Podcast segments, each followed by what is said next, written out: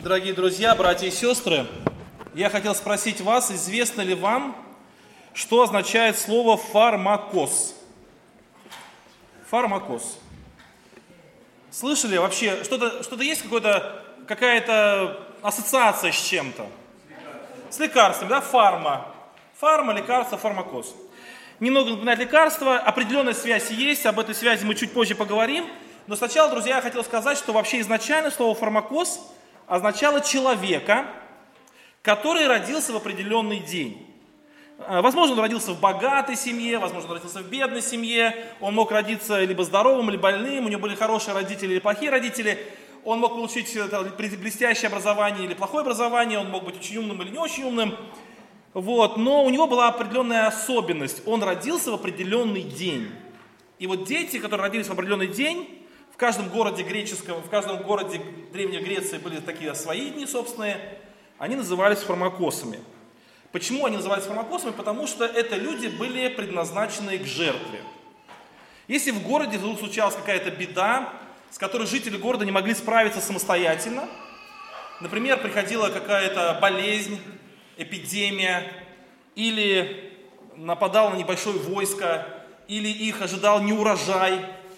И жители города пытались справиться с этим бедой сами, но у них не получалось. Они понимали, что боги на них разгневались, им нужно было принести какую-то жертву. Они выбирали эту жертву из числа фармакосов, из числа людей, которые родились в определенный день и были предназначены быть жертвой.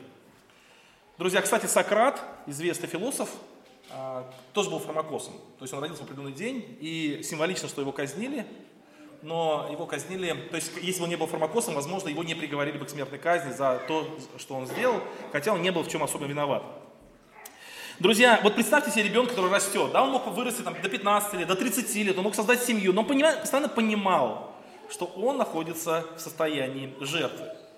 Друзья, мы об этом еще чуть позже поговорим, к этому еще чуть позже вернемся. А сегодня продолжим, и сейчас продолжим с вами изучение книги Исаии с 28 главы по 33 главу. Это новый большой отрывок. И сегодня хотелось бы несколько сказать слов, как в обзоре этого отрывка. Этот, эти главы с 28 по 33 называются главы горя или книгой горя. То есть внутри книги Исаии вот эти главы называются книгой горя. Почему он называется книгой горя? Потому что почти каждая глава в этом отрывке, в этом разделе начинается со скорбного восклицания горя. Э, мы позже, в следующих проповедях, если Господь даст милость, рассмотрим эти горе подробнее. А сегодня обратим внимание на некую общую связь или на некое общее, что объединяет этого горя. Книга про Исаия, 28 глава, 1 стих.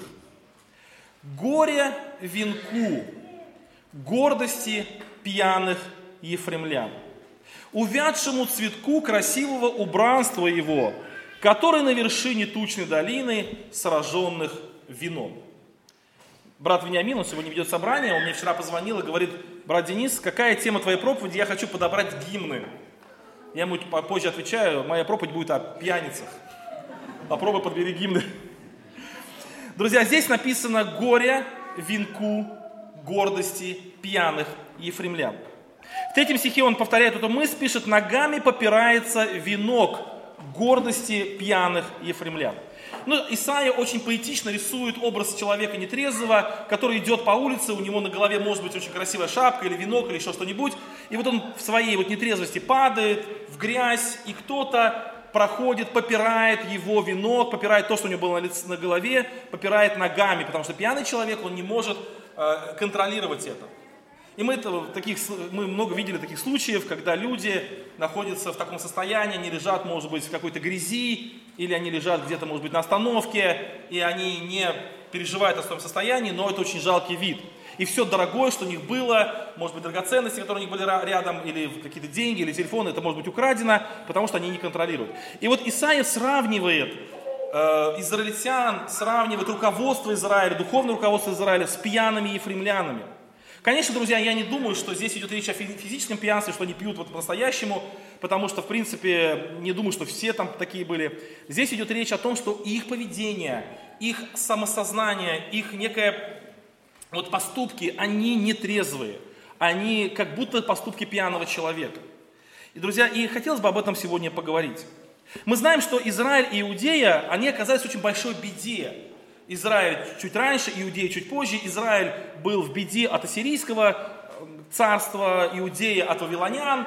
Их разделяли некоторые десятилетия, но в целом беда была одна и та же. И Исаия описывает вот эту ситуацию, когда вдруг э, э, цари израильские, цари иудейские, они узнают о большом бедствии, которое на их страну надвигается – и находясь в, любой, в этой опасности, жители Израиля, его начальники, они искали пути выхода из этого положения. Друзья, и хотелось бы отметить, что в любой ситуации, когда человек оказывается в какой-то беде, в какой-то проблеме, когда он оказывается перед лицом какой-то опасности, у него всегда есть два выхода. Первый выход – это выход правильный, то есть тот выход, который даст человеку э, освобождение, даст человеку э, облегчение, направит его куда-то в лучшую сторону. Второй выход – это выход, когда человек выбирает что-то неправильное, что-то, то, что ухудшит его ситуацию. Мы иногда с вами слышим о таких случаях, когда люди оказываются либо в пожаре, например, либо в большой давке людей, либо когда взрыв какой-то происходит, и у людей есть ситуация, у них есть выбор, что делать.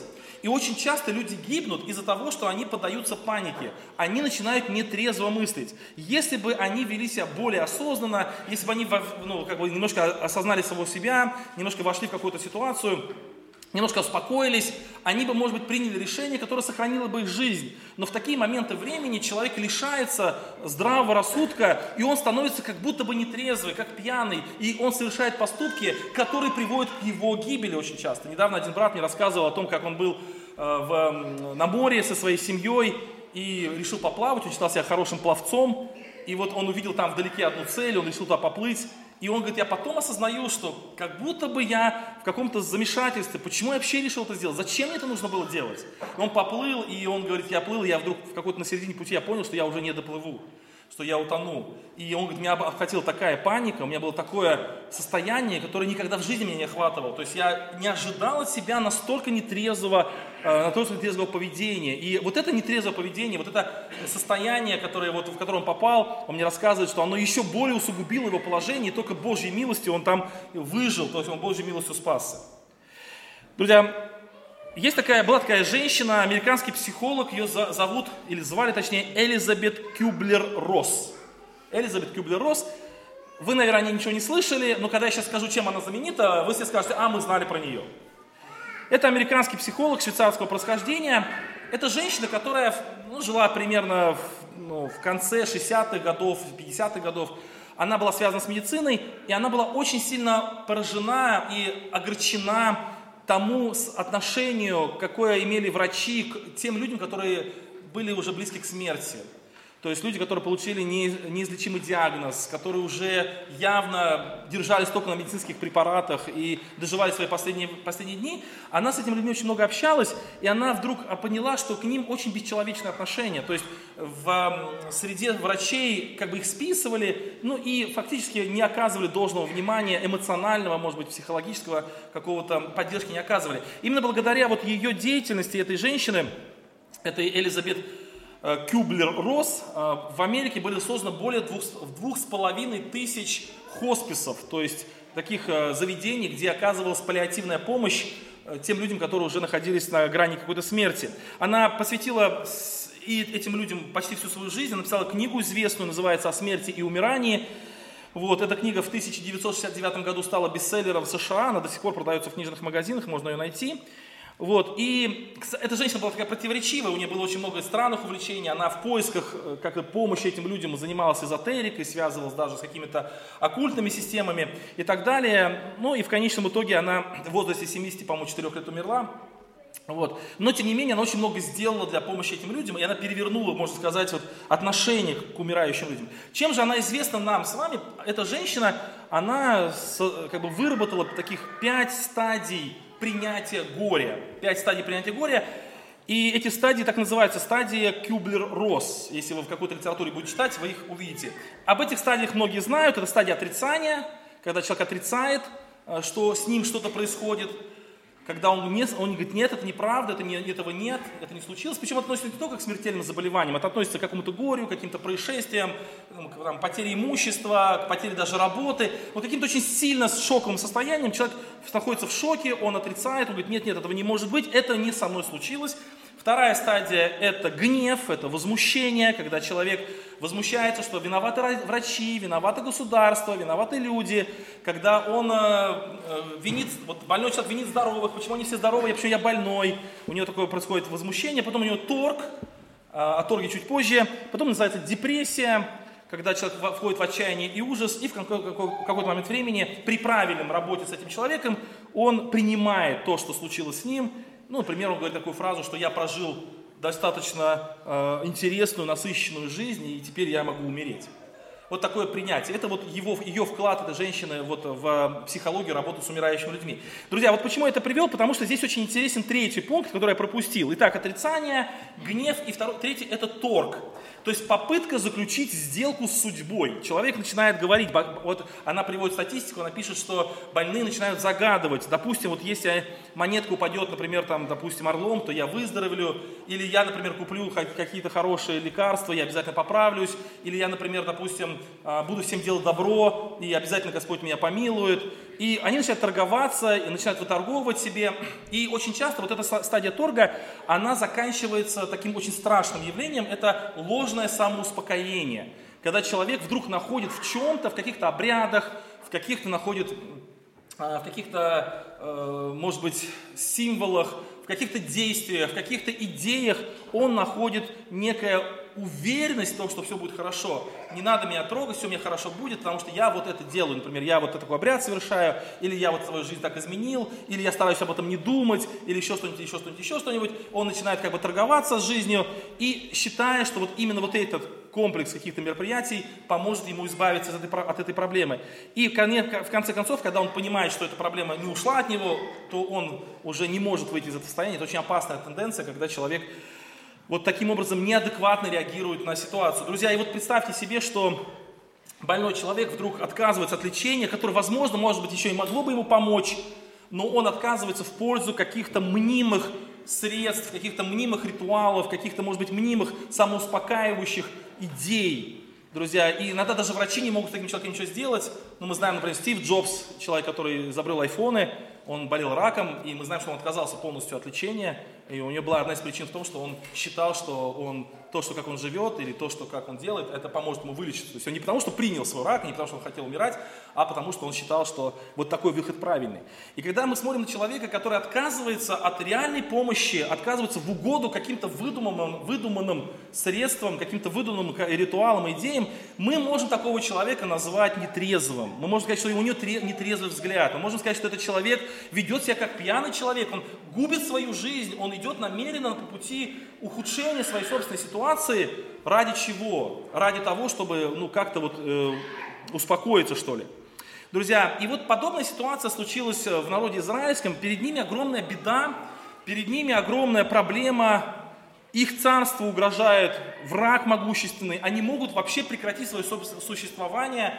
Они могут полностью э, быть разрушенными так, и так далее, и так далее. И теперь они, у них есть выбор – и вот Исаия говорит, что вот ваши поступки, то, что те выводы, которые вы делаете, те, те шаги, которые вы направляете, они похожи на поведение пьяного человека. То есть вы не выходите из ситуации, вы не идете по пути исправления, вы не идете по пути, который даст вам выход, а вы идете по пути, который приведет вас к погибели. Вы успокаиваете себя абсолютно ложными надеждами, вы выдумали себе какие-то ритуалы, принципы и так далее, и так далее, и вы думаете, что вам это поможет, а на самом деле горе вам. Друзья, вот это слово, слово «горе», оно не означает некое злорадство. А, Исаия не говорит «горе вам», то есть какое-то некое проклятие такое. Вот как-то я помню, беседовал с одним человеком и тоже говорю, что, ну, горе у тебя. Он говорит, ну, не горе, я говорю, что, ну, как бы, это, это беда твоя. Он говорит, ты, ты желаешь мне проклятия? То есть в, в устах, э, ну, как бы, восприятие человека может звучать, как будто бы пророк желает проклятия. Нет, он не желает проклятия, он предупреждает, что пути, на которых ты стоишь, это пути горя. И вы ведете себя как пьяный человек. Второй стих. Вот крепкий и сильный у Господа, как ливень с градом и губительный вихрь, как разлившееся наводнение бурных вод силой, повергает его на землю. То есть никакой проблемы, ничего вы не, не, не исправили, никакая э, проблема не решена, вы повергаетесь на землю, и при этом вы находитесь в самом таком успокоении. Друзья, давайте посмотрим, в чем же была их э, ложное такое самоуспокоение, в чем они нашли выход, к сожалению, выход неправильный, но в чем же они его нашли, и Исаия в этом обличает их конкретно. И первое, друзья, это 28 глава, 15 стих, он обличает их за ложную надежду. 28 глава, 15 стих. «Так как вы говорите, мы заключили союз со смертью». 28-15. Вы говорите, мы заключили союз со смертью. С преисподнею сделали договор.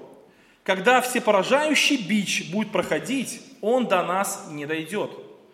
Потому что ложь мы сделали убежищем для себя и обманом прикроем себя.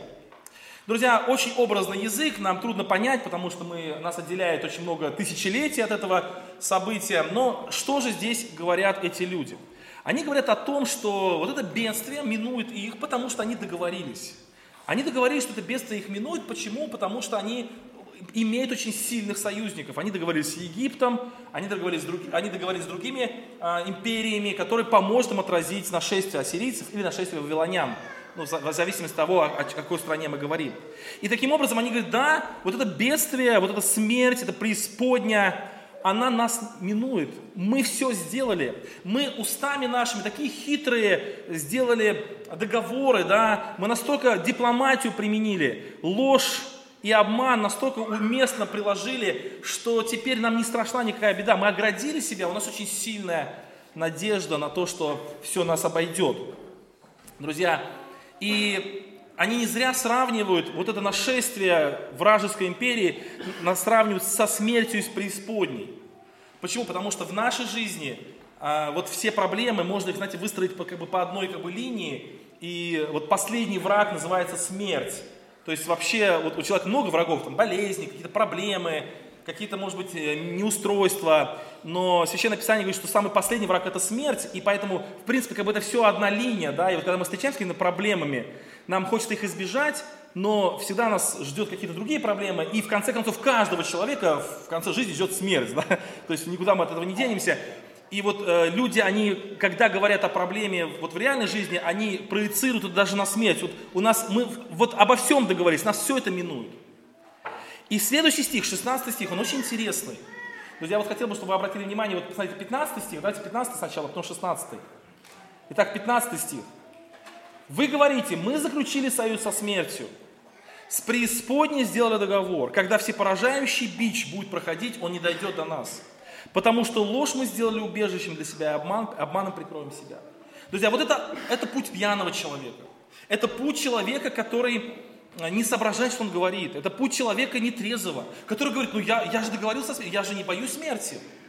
Э, я не боюсь опасностей, потому что я в себе самом нахожу силу, потому что я в силу нахожу в, в, в, в союзниках своих. То есть давайте немножко переключим на нашу с вами жизнь. Мы встречаем людей, которые находятся перед лицом действительно серьезной опасности или даже перед лицом смерти. Они же каким-то образом принимают это, каким-то образом они договариваются с этим, чтобы жить как-то с этим. Друзья, они говорят, да, мы договорились со смертью, мы договорились с преисподней, все, все хорошо, у нас проблем не будет, все нормально. И это, друзья, путь пьяного, путь человека нетрезвого, человек, который не отдает себе отчет, это путь человека, который своими собственными шагами и решениями ухудшает свое положение.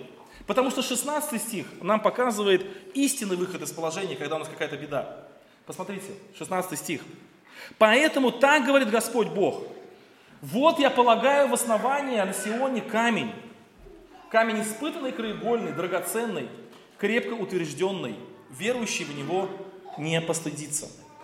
Друзья, вначале мы говорили, не раз повторяли эту мысль, что Исаия является евангелистом, ветхозаветним евангелистом. Друзья, вы чувствуете евангельский текст, да? Вот я полагаю не камень, это про Христа. Их Исаия этот текст приводит израильтянам, когда на них надвигается ассирийская и вавилонская империя. Немножко сейчас поясню, друзья. Некоторое время назад мы э, в нашей библейской школе изучали такой отрывок. Город Филиппы. Апостолы Павел и Сила попадают в Филиппы в, в темницу. Они там поют песни Господу, стражник римский язычник, сотник, человек, который охраняет их, переживает за то, чтобы они не сбежали, заковал их ноги в колоды, поместил их во внутреннюю темницу, такую, знаете, темница в темнице. Вот они там находятся, им там очень сложно, и вдруг случается землетрясение. И этот стражник, он переживает, что теперь он материально ответственный за, за этих узников. Если они сбежат, он умрет, его казнят. Причем казнят его очень тяжелой пыткой. И плюс его семья лишится всех пособий, всех выплат, она будет нищенствовать. И поэтому этот человек принимает решение умертвить самого себя, чтобы, во-первых, избежать пыток, во-вторых, если он умирает на рабочем месте, так сказать, то его семья, она не подвергается позору, его семья, она сохраняет пособие все необходимые. И он принимает решение себя убить. Павел прибегает и говорит, не делай этого, потому что мы здесь. Павел не пользуется свободой в свое благо, а он э, заботится о сотнике. И этот человек спрашивает, государи мои, что мне делать, чтобы спастись? Они отвечают ему, веруй в Господа Иисуса Христа и спасешься ты и весь дом твой. И у нас, был, у нас с братьями возник такой вопрос, это вопрос очень серьезный. Друзья, о, каком, о чем здесь идет речь? Можно ли быть уверенным в том, что если ты веруешь в Господа Иисуса Христа, то весь твой дом обязательно спасается? Вот я уверовал, значит все мои дети будут верующие. Все мои внуки, все мои родственники, все мои близкие, все-все-все будут верующие. Могу быть в этом уверен или нет? Очевидно, что нет. Очевидно, что у человека есть право выбора, и даже у самых лучших людей есть неверующие дети, так бывает, и у каждого человека есть свой собственный выбор. Тогда что же говорит слова «спасешься ты и весь дом твой»? И, друзья, конечно, я ну, не готов это утверждать сто процентов, но я придерживаюсь все-таки взгляда того, что здесь не идет речь о вечном спасении. То есть сотник не спрашивает этих людей, вот давайте представим ситуацию, вот землетрясение, рушится дом, э, он понял, что дом не разрушился, но эти готовы убежать, он, он хочет себя убить, он хочет себя убить. И вдруг он их спрашивает, а что мне делать, чтобы спастись? Ну, такое ощущение, что как будто бы какая-то богословская беседа, тихая, за чаем. Друзья, скорее всего, он имеет в виду, как мне выйти из этой проблемы. Что мне делать, чтобы ну, мне выйти из этой ситуации, мне спастись не в плане вечности, а вот в этой плане, в этой проблемы. И Павел ему говорит, вот веруй в Господа Иисуса Христа. То есть вера во Христа является основанием для того, чтобы Господь тебе помог в любых обстоятельствах жизни. Кто-то скажет, Денис, стоп, стоп, стоп, мы, ну, мы всегда учили по-другому, и здесь идет речь о вечном спасении, а это не противоречит. Потому что я уже сказал, что, вот смотрите, как все наши проблемы, у них есть общий враг смерть, так и решение всех наших проблем, это тоже Христос, Он общий для всех – то есть не только вопрос смерти решается Христом, не только вопрос общего спасения решается Христом, но вообще и повседневные наши в жизни проблемы, они решаются Христом. Друзья, когда к тебе приходит человек с какой-то переживанием, с каким-то проблемой, с каким-то своей трудностью, что ему лучше всего сказать? Веруй в Господа Иисуса Христа, и ты спасешься, то есть Бог тебе поможет. То есть Бог никогда не э, оставляет без помощи того человека, который обращается к Нему с помощью. Да? То есть веруй в Господа Иисуса Христа вот как мне поступить? Вот мы находимся в больнице, там, видим много людей, которые переживают. Что делать? Вера в Господа Иисуса Христа. Когда мы встречаемся с людьми, у которых семейные проблемы, что делать? Обращайся к Иисусу Христу, веруй в Господа Иисуса Христа. Друзья, и это, конечно, касается и вечного спасения тоже. Друзья, и поэтому Исаия, говоря о проблеме, которая пришла к иудеям в лице империй военных, он им говорит, что вы ведете себя как пьяные люди, вы полагаете свое основание, вы полагаете свое спасение в каких-то договорах, которые вы сами лично заключаете с какими-то империями, с Египтом, который как трость надломленная, вы находите сами себе силы какие-то, еще что-то, еще что-то, это все неправильно. Вот есть Мессия, который, на которого должны полагать свое упование. Вот камень, твердый камень упования на Бога, который является для вас твердым спасением. Поэтому, друзья, как я говорил, что есть всегда два выхода. И первый выход – это выход пьяного человека, выход нетрезвого человека, который пытается, э, думая, что таким образом спасется, а Исаия предлагает другой выход. И вот, друзья, мы видим, что они ложно уповают на какие-то договоры, э, которые они заключают. И Христос, вернее, Исаия, он говорит, что вот я полагаю всего не камень, вот этот камень является краеугольным, он является драгоценным, он крепко утвержденным, он верующий в него не постыдится. Поэтому, друзья, если мы не хотим быть подобными пьяным и фремлянам, нетрезвым людям, мы должны уповать ни на что-либо, одно только на Бога, на Его Христа, на Мессию.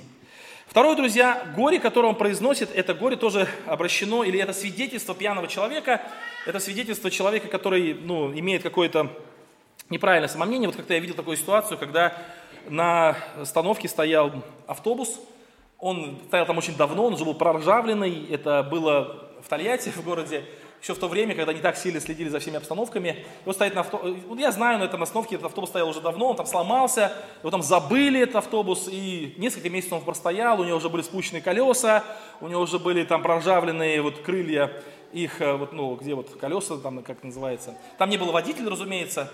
И вот однажды мы пришли на остановку, и я увидел веселье. Э, народ веселится. Почему? Потому что один пьяный человек, он стучится в этот автобус, чтобы его пустили. Он говорит, не, не уезжайте, пустите меня, я опаздываю. Э, все народ веселятся. Приезжает один автобус, уезжает, приезжает второй автобус, а это все стоит. И он ругается с этим водителем, которого не существует. Он ругается, он пытается в этот автобус пролезть, он открывает эти двери. Ему говорят, куда? Он говорит, мне ехать надо. И он так пытается туда залезть в этот автобус. Друзья, он очень сильно верит, что этот автобус куда-то его увезет. Но мы пришли на, на следующий день, и автобус не его, видимо, действительно уехал. Друзья, вот, но это было очень смешно. Трезвый человек так никогда себя не ведет. И следующее горе, которое здесь написано, это горе самонадеянной вере. То есть, смотрите, вот я полагаю все, а не камень. То есть камень твердый, на него можно уповать. Но теперь нужно еще и правильно уповать на него.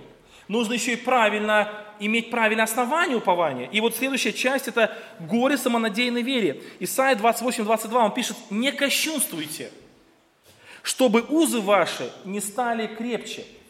Не кощунствуйте, чтобы узы ваши не стали крепче. И в следующих стихах он будет объяснять, что такое настоящая вера. Он будет говорить о том, что земледелец, давайте прочитаем с 24 стиха, земледелец пашет для посева, бороздит и боронит землю свою. Нет, когда уравняет поверхность ее, он сеет чернуху, или рассыпает мин, или разбрасывает пшеницу рядами, и ячмень в определенном месте, и полбу рядом с ним. И такому порядку учит его Бог его. Он наставляет его. Ибо не молотят чернухи катком зубчатым, и колес молотильных не катают под мину, но палкою выколачивают чернуху, от мин, и тмин палкою. Зерновой хлеб вымолачивают, но не разбивают. Водят по нему молотильными колесами с конями его, но не растирают его. И это происходит от Господа Саваофа. Дивна судьба его, велика премудрость его. О чем здесь идет речь? Какой здесь смысл? Он говорит о том, что если вы хотите посеять вот один вид семян, или вымолотить один вид семян, то для этого не используют то, что нужно для другого вида семян.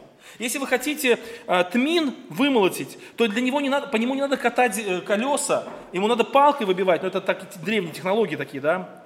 А если вы хотите зерновой хлеб вымолотить, то его не надо разбивать, а наоборот, ему надо, то есть его не надо палкой бить, а его надо, по нему надо колесами водить. То есть у каждого э, зерна, которое вы хотите вырастить, своя технология взращивания. И вот эта технология взращивания Бог установил. Если вы будете это менять, то ваши э, действия, они будут как бы вроде неплохие, но они не придут к пользе. Они будут как бы странными, пьяными действиями, нетрезвыми. Вы делаете неправильно. И вот 28 стих он пишет, что не кощунствуйте. Что такое кощунствование в данной ситуации? Это когда мы говорим, мы слушаемся Господа, но делаем не так, как Господь говорит. Господь говорит, вот, не, вот в этой ситуации не надо так поступать. То есть тмин не, вы, не выколачивают колесами, его палкой надо выбивать. А вы зачем колесами? А вот мы так хотим, вот мы так понимаем, мы так считаем. Человек придумывает сам себе веру, придумывает сам себе какие-то убеждения, придумывает сам себе какие-то порядки и считает, что вот так вот будет поступать, и так будет правильно. И Бог называет это кощунством. То есть вы кощунствуете, то есть вы сами себе выдумали, вы, не, вы поступаете не так, как я запланировал. Я не так планирую о вас, я планирую по-другому о вас. Вы должны правильно поступать, а вы поступаете как хотите. Вы перемешиваете мои собственные законы, вы делаете как вам удобно, и вы считаете, что это ваше упование, и оно поможет. Это как пьяный человек, который лезет в автобус. Он уверен, что этот автобус его увезет, понимаете? Он уверен в этом. Но он его не увезет.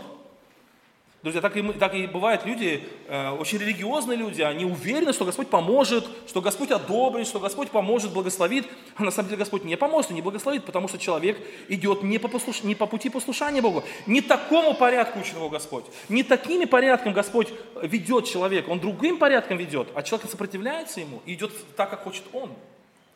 И Господь называет это кощунство. И Исаия говорит, горе вам, но опять-таки это, это не проклятие, а это предсказание, что если вы будете выколачивать тмин колесами, да, не палкой, колесами, а хлеб будете бить палкой, то вам будет горе, у вас не будет урожая, вы будете голодать, потому что так не поступают.